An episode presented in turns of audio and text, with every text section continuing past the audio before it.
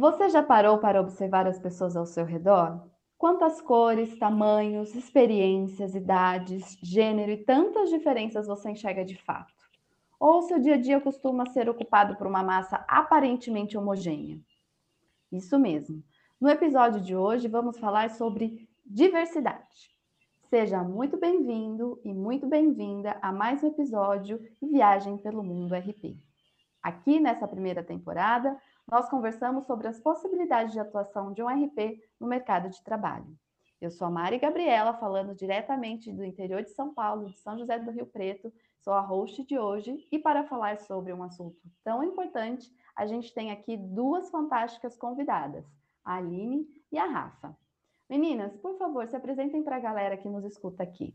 Oi, pessoal, eu sou a Aline Weber, eu sou Relações Públicas da CGT Eletrosul e também coordenadora do Comitê de Gênero, Raça e Diversidade na empresa.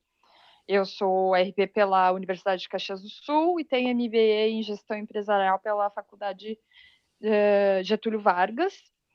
E também sou coautora do nosso fantástico Mundo RP desde 2018. Oi, gente, eu sou a Rafa, tudo bem? Acho que estive por aqui no episódio passado como host e agora venho aqui então uh, para poder falar um pouquinho mais. Uh, assim como a Aline, eu também entrei no Fantástico em 2018. Eu sou Relações Públicas aqui pela URGS, eu estou falando de, de Porto Alegre, né, aqui no, no sul do país. Uh, eu trabalho com comunicação, comunicação interna especificamente, há, há mais de 10 anos aí. Uh, tenho MBA também em marketing estratégico, tenho alguns cursos aí na linha já do que a gente está falando aqui de diversidade. Mas como a gente está falando de pessoas, né, eu gosto muito de dizer, então, ah, um pouco da, da, Rafa, que também estuda ciências sociais, que tem dois gatos e que daqui a pouco pode ser que eles entrem aqui no meio da gravação. E acho que isso faz parte, né, Gurias? Perrengues do podcast, né? Se contarmos os bastidores, todo mundo se diverte. Bom, meninas, hoje o assunto é sério, mas a gente vai tentar trazer alguns indicadores aqui para ajudar no nosso bate-papo. É, de acordo com os dados da Pesquisa Nacional por Amostra de Domicílios, a PNAD, de 2019, 56,2% da população brasileira se declara preta ou parda. A gente vive num país que foi construído pela diversidade, mas a gente pouco vê essa diversidade representada, principalmente nos espaços de poder econômico, político e social. Mas o que a comunicação e nós, como relações públicas, podemos fazer ou devemos fazer para mudar essa realidade? Aline, você faz parte do Comitê de Gênero, Raça e Diversidade da CTG, CGT, CGT Eletrosul, CGT Eletrosul, e que esse ano você foi para Brasília, super chique, recebeu uhum. o selo Empresa Pro Equidade de Gênero e Raça lá no governo federal. Super Isso. parabéns e orgulho pelo reconhecimento, inclusive, né? Arrasou, fantástica. Conta ah, pra gente da sua experiência e o porquê participar desse comitê. Então, tudo já começou há uns seis, sete anos atrás, né? Quando o Comitê de Gênero já existia na Eletrosul, e eu, como participo muito, eh, como relações públicas, a gente fazia as peças de comunicacação deles, eu, eu eh, sempre os eventos, organizava junto com eles, e elas me convidaram para entrar e eu achei interessante para conhecer mais sobre o tema, porque quando a gente fala sobre alguma coisa, quando a gente faz um evento sobre alguma coisa, eu acho que é muito importante a gente também é, ter conhecimento. Então foi aí que eu entrei. Né? E aí comecei a me apaixonar pelo tema, estudar, fazer cursos, porque a, a empresa dava muitos cursos para quem estava dentro do comitê, justamente para formação, né? E aí uh, fui acabei virando né, a, a coordenadora do comitê. E esse ano, então, a gente foi premiado, a gente já, já foi premiado pela ONU Mulheres também no prêmio EPS em 2019, como categoria prata das empresas é, que mais empoderam mulheres, né? Então, é, é, é, muito legal, assim, é uma trajetória interessante, é, mas é, eu digo, é, são passinhos de formiguinha. A Eletrosul já tem comitê há mais de 15 anos, né? E eu acho que a gente ainda tem muito para fazer, sabe?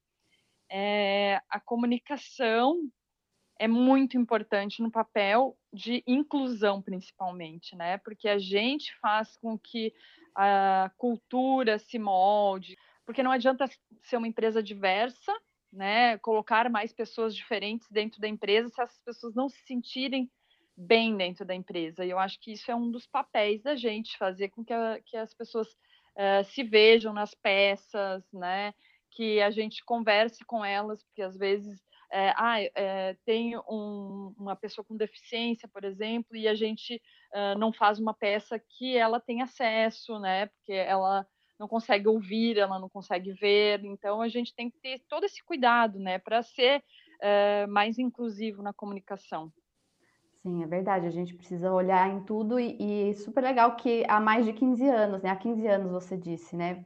Parece Sim. tão distante falar sobre isso, porque eu comecei a carreira em, com, há 15 anos e isso nunca foi debatido nas empresas que eu trabalhei. Muito legal vocês terem isso já há tanto tempo. E lá na empresa que você trabalha, Rafa, recentemente vocês ganharam um outro reconhecimento que é super importante né, para as organizações, o certificado Great Place to Work, a GPTW, que avalia boas práticas, né? E citando eles mesmos, né? É, a GPTW, que eles buscam reconhecer as empresas que estão no caminho certo, bem como ajudar as empresas que querem fazer da diversidade não apenas um programa, mas sim parte da cultura organizacional. E aí eu te pergunto, como que é, é possível construir um bom lugar para se trabalhar tendo a diversidade como um pilar estratégico também? Bom, eu vou começar dizendo que uh, a gente não trabalha diversidade há tanto tempo assim, como lá na empresa da Aline, né? Na verdade, essa certificação do GT, GPTW foi super importante para nós. Acho que foi mais um passo dado aí no, no caminho da diversidade também e um reconhecimento do início dessa jornada para nós, né? Uh, recentemente aí a gente desenhou então o nosso uh, planejamento, novo ciclo de planejamento estratégico e que a gente já colocou lá dentro desse, desse mapa estratégico uh, como um dos nossos direcionadores, uh, esse pilar de pessoas engajadas. E que ali dentro né, de, de, pessoas engajadas, uma dessas prioridades estratégicas é ser diverso e inclusivo. Então, eu diria que esse foi o, o primeiro passo uh, sistêmico que a gente conseguiu dar em prol da diversidade porque hoje uh, nós somos uma empresa que trabalha de forma descentralizada, né? Então, isso é, é um pouquinho mais difícil quando a gente está falando uh, de diversidade e inclusão, porque a gente não consegue ter essas ações uh, de um único modelo sobre uma única gestão. Então, esse é mais um dos nossos desafios aí quando estamos trabalhando com, com diversidade. Mas eu acho que colocar a diversidade como pilar estratégico, uh, ele é o primeiro passo de reconhecimento da empresa, né? Eu acho que, como tu falou, né, Maria, 15 anos atrás a gente estava lá ainda uh, na faculdade, eu ainda estava, e, na verdade, há 15 anos atrás eu não tinha nem entrado na faculdade. e eu passei por esse período. Jovens. Dentro... Jovens, né? Tudo bem, faz parte. Eu passei por esse período dentro da universidade sem se falar sobre diversidade e inclusão dentro da comunicação, né? A gente foi fui trabalhar, enfim, fui estudar isso no final da faculdade, depois que eu já tinha saído, enfim, por uma questão uh, da empresa mesmo e, e, por, por gostar do tema, né?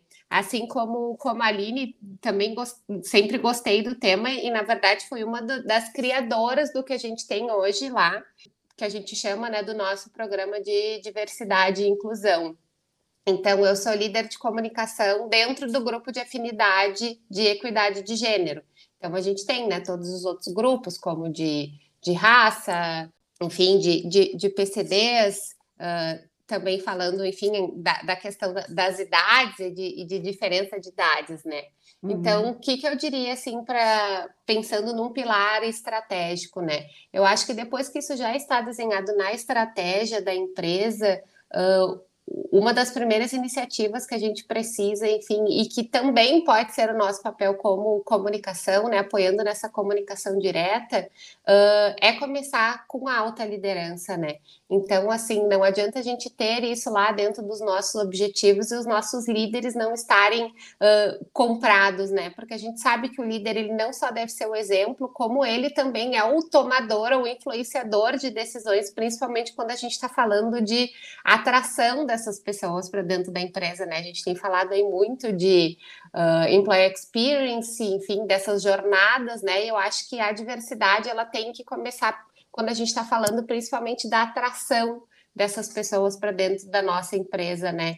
Porque hoje a nossa realidade não é uma realidade diversa, e para que a gente faça uh, com que essa realidade mude, né, a gente precisa começar, então, como a Aline falou, trabalhando isso dentro de casa, mas aí começando, então, a também atrair essas pessoas diversas, né? É muito complexo, né? A diversidade ela é um trabalho integrado, porque recai responsabilidade na liderança, né? Recai sobre a estratégia e precisa ter ação afirmativa, né? Para de fato trazer. Que bom que a comunicação e as relações públicas evoluem com a sociedade também, né? Eu espero que nas universidades a gente já vê bastante congressos que estão trabalhando a diversidade como pauta, né? Isso, eu acho que hoje já está bem mais presente nesse, no mundo acadêmico também essa pauta, né? Que ótimo, é muito bom. A, a gente acaba construindo, né? A gente cresce junto com tudo isso.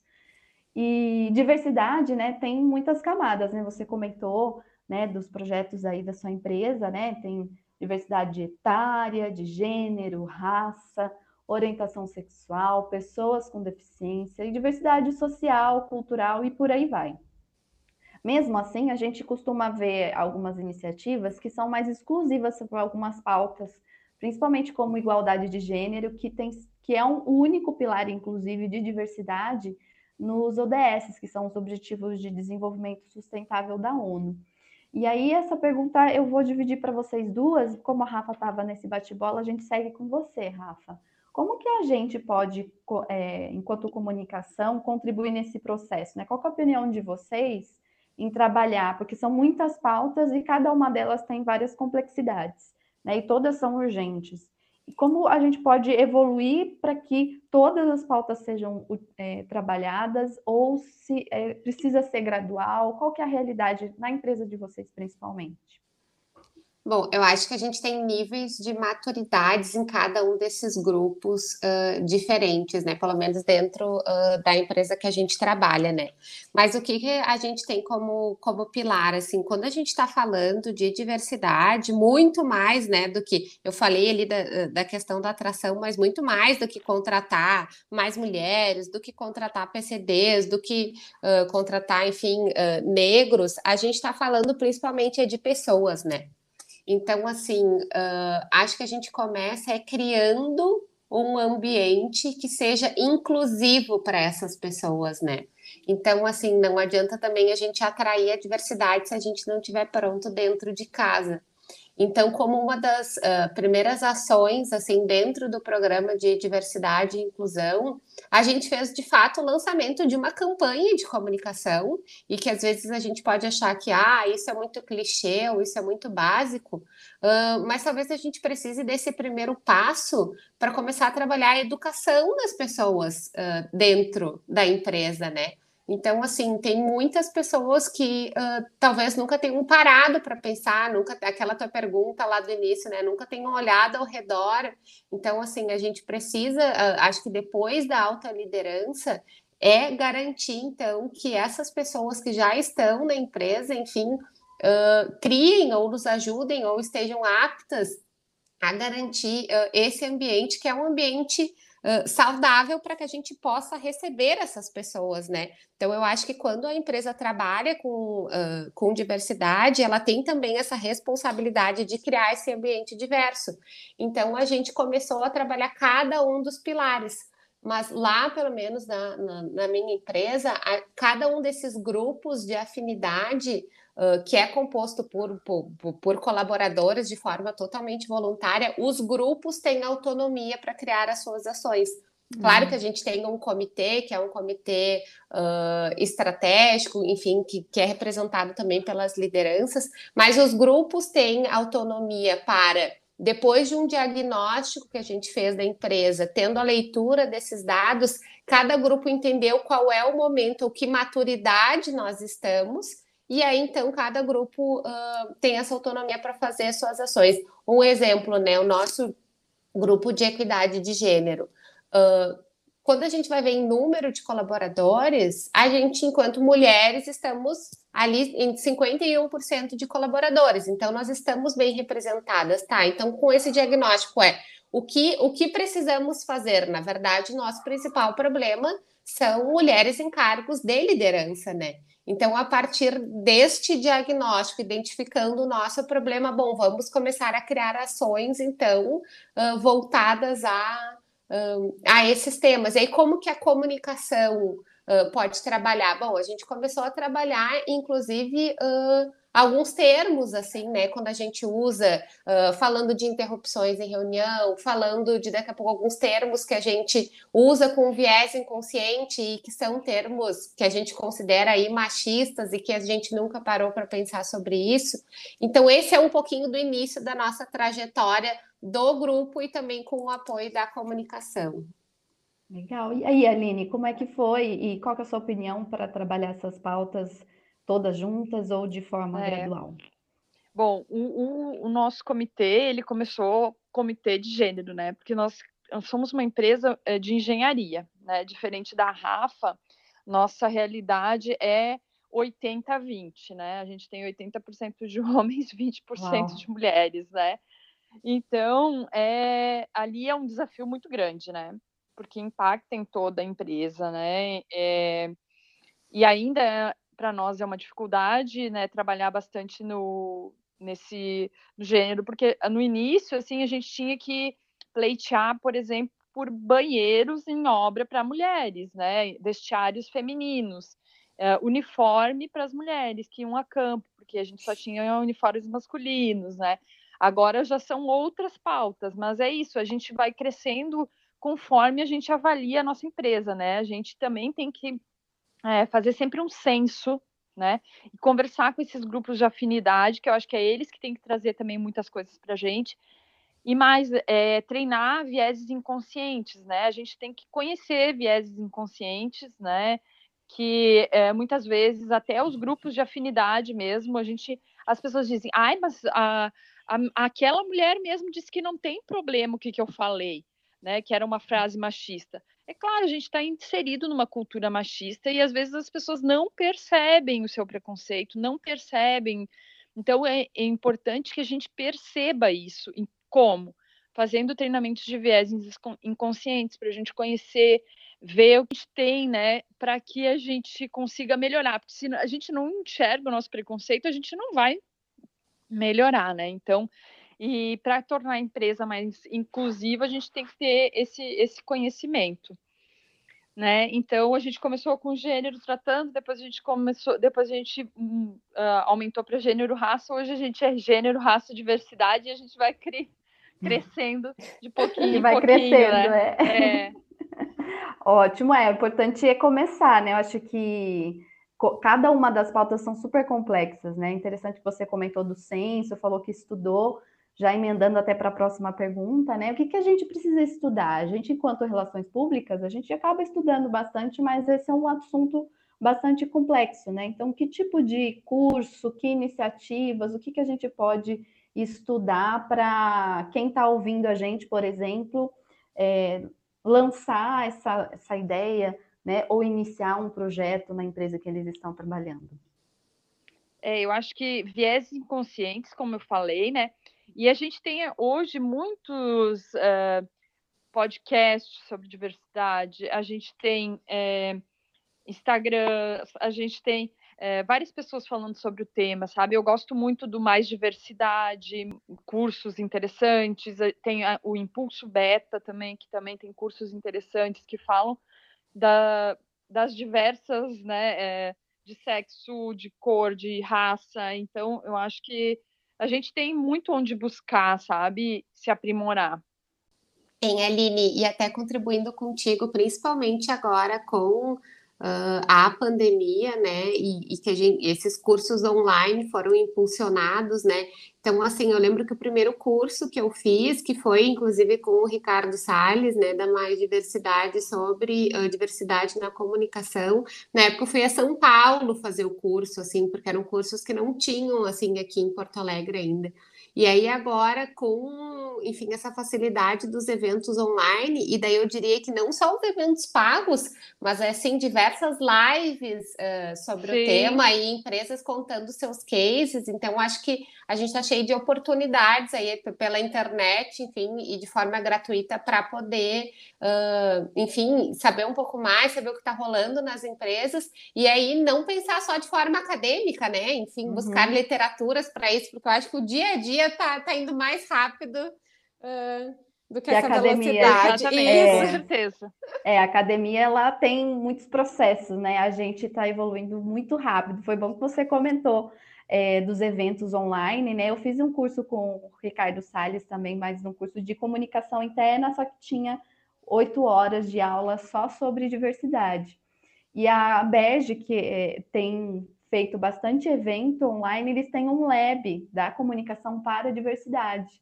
E nesse projeto eles têm compartilhado muitas iniciativas de várias empresas super legais é, e uma delas é super simples e impactante, que eu até publiquei no, no meu Instagram, que foi da Estelantes, que num dia específico eles serviram apenas tomates nos restaurantes da empresa, né? Para que as pessoas percebessem o que seria da sua vida se não tivesse diversidade, você só ia comer tomates. Né? É, parece simples, né? Claro que o projeto deles não era só isso, mas de uma forma mais tangível, eles conseguiram tocar as pessoas para que eles percebessem o quanto é ruim não ter diversidade. E aí eu conto essa história lá no meu Instagram também. E aí, seguindo assim para o fim do nosso episódio, porque passa muito rápido, a gente já está caminhando para o fim, é, queria pedir para a Aline, né, para fechar essa sequência de perguntas com ela, é uma iniciativa super legal, uma ação que vocês fizeram recente, seja durante a pandemia ou antes que você viu que gerou resultados e se puder compartilhar os resultados que geraram também. Sim, Mari. É, na verdade, a nossa, eu, é uma ação que eu achei muito boa, porque é, a gente tem essa proporção de 80% de homens e 20% de mulheres, né? Na, na, empresa, empresas de engenharia. E a gente sabe que nas, uh, nas faculdades também essa é a realidade, né?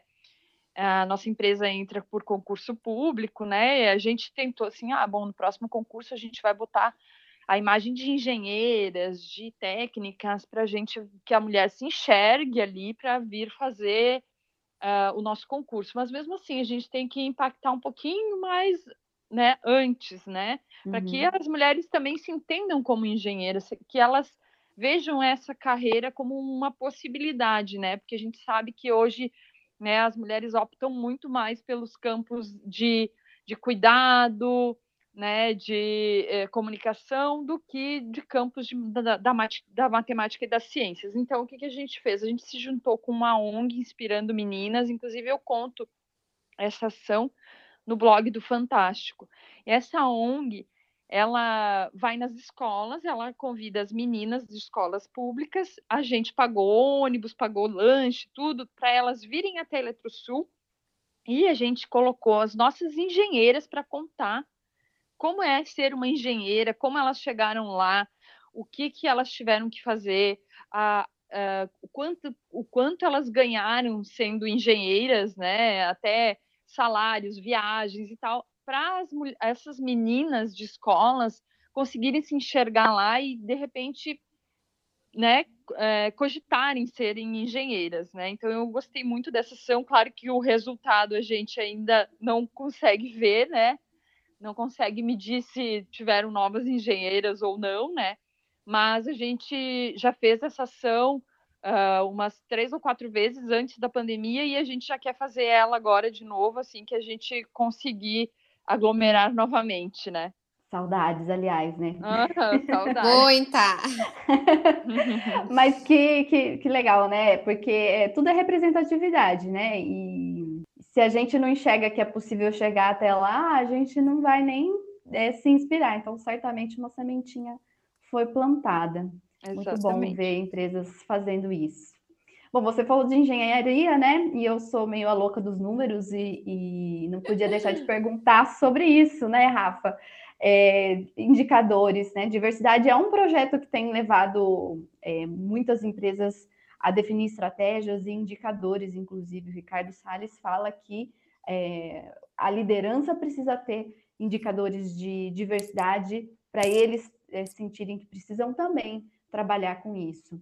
Então, aí na sua empresa vocês criaram, acompanham algum tipo de indicador ou estão pensando em fazer alguma coisa do tipo?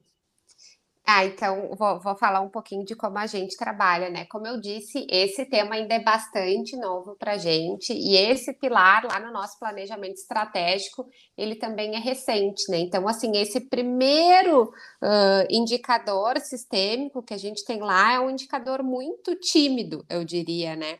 Porque a gente sabe que a diversidade ela não acontece uh, de um dia para o outro, né? A gente precisa primeiro estruturar os processos, definir quais são os nossos objetivos, estabelecer as metas. Então, eu diria que a gente ainda está uh, estruturando esses processos, definindo esses objetivos e que a gente ainda não consegue, não tem uma maturidade assim para para ver esses resultados de forma tão expressiva, né?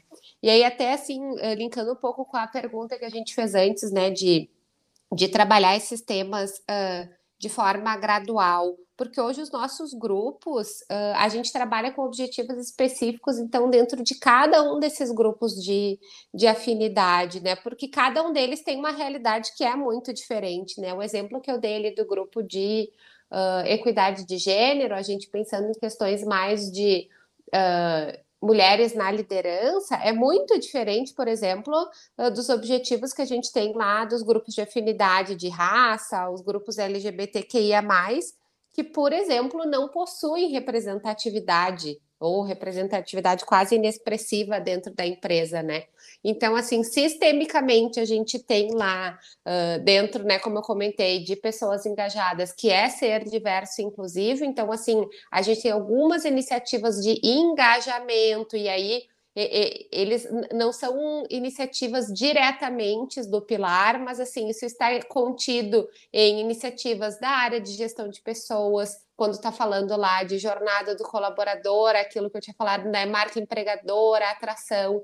Isso está contido nas iniciativas dos times de comunicação e marketing que buscam trazer essa representatividade também nas campanhas, aí como foi o exemplo da da Aline, para que a gente consiga, então, uh, começar a, a, nos tornar atrativos também para esses públicos, né? Porque a gente já escutou, enfim, de pessoas que uh, foram lá para entrevistas e disseram: ah, quando eu passava aqui na frente, enfim, eu via todas as pessoas do mesmo perfil, eu achava que eu nunca ia ser chamada para uma entrevista aqui. Então, assim, também como nos tornar atrativos para essas pessoas, como preparar o nosso uh, ambiente interno para isso, né? Então, assim, nesse momento, a gente está ainda construindo esses indicadores de forma sistêmica, como eu disse, ainda muito tímido, e esses objetivos específicos eles estão mais dentro de cada um desses grupos de afinidade porque, eh, enfim, eu trabalho hoje no centro administrativo, né? Então, o que a gente está fazendo é quase assim um piloto desse programa de diversidade e inclusão, entendendo um pouquinho como funcionam esses objetivos específicos, para que a gente, inclusive, possa usar isso de não sei se modelo, mas de uma inspiração para todas as outras empresas que a gente tem dentro do sistema, né?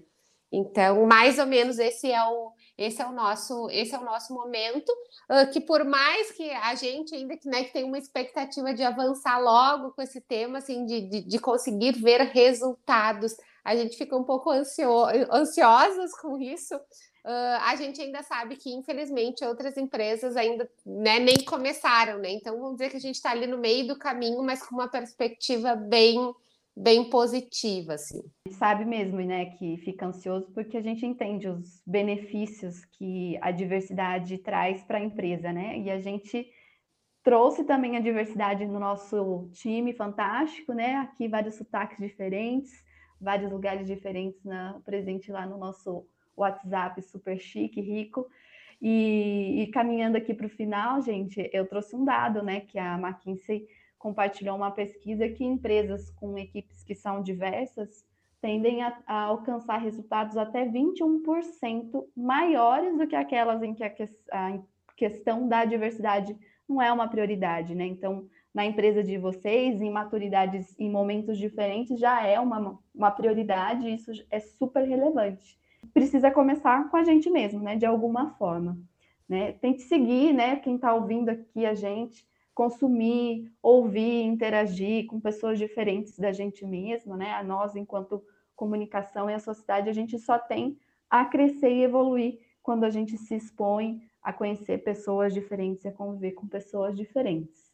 Meninas, um último recado para os nossos queridos e queridas ouvintes? A mensagem aqui, enfim, que que, que, que, mudou muito como é a nossa realidade hoje lá na empresa, e aí eu queria, acho que, que trazer um pouquinho disso para o pessoal também, né? Uh, a gente não tinha, como eu comentei até poucos anos atrás, esse tema como um tema estratégico, ou enfim, a criação dos grupos de, de afinidade, e aí, uma vez, ah, no momento que a gente tinha, assim, de, de, de conversa aberta de colaboradores com um dos nossos diretores, ah, a gente fez uma pergunta relacionada a isso e ele disse assim: tá, mas o que vocês estão fazendo para isso? Além de ficar cobrando da empresa. E aí, aquela foi uma frase, assim, que me marcou muito. E aí a gente se reuniu, enfim, com algumas pessoas que estavam ali naquele dia, com outras pessoas que a gente sabia que, que também tinham afinidade com esse tema. E aí eu lembro que eu e uma outra colega, a gente mandou um invite para esses colegas, assim, para uma primeira reunião. E aí a gente disse: bom, aqui nesse momento a gente está tirando o nosso crachá de comunicação e a gente está convidando vocês, enquanto colaborador, para começar a debater o tema. E aquela foi assim a primeira reunião do que a gente diz que hoje é o nosso grupo de diversidade e inclusão na empresa, né? Porque a gente, então, com o movimento dos próprios colaboradores, se organizou e aí levou uma proposta, então, para ser apresentada, enfim, buscou apoio de lideranças para que essa nossa proposta da criação dos grupos fosse levada para uh, para os executivos, enfim, para que a gente começasse a debater essa criação dos, dos grupos. Claro que foi um caminho longo desde aquele primeiro momento até onde nós estamos agora, mas nós fizemos essa ação, enfim, a gente criou um vídeo com depoimentos nossos, a gente fez assim, cada uma dessas pessoas do grupo fez uma carta para um executivo específico, então contando um pouco da sua realidade. Então foi uma ação que nós, enquanto colaboradores, promovemos lá, enfim, há talvez quatro, cinco anos atrás, promovemos uh, e que foi a a sementinha plantada para que a gente pudesse, então, hoje estar falando aqui, inclusive, de um indicador dentro do nosso planejamento estratégico, né?